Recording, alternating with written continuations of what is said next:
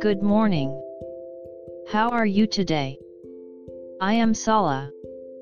Let's start today's Bible. Today's Bible verse is John 6:40. I'll read.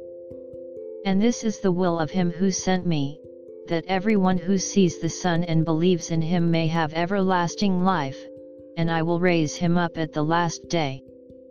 Amen. God, the only one, the Creator, sent His only Son, Jesus, to the world to save us.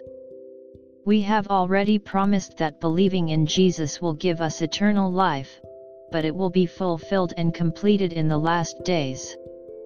May you spend time with Jesus today too. God bless you. See you tomorrow.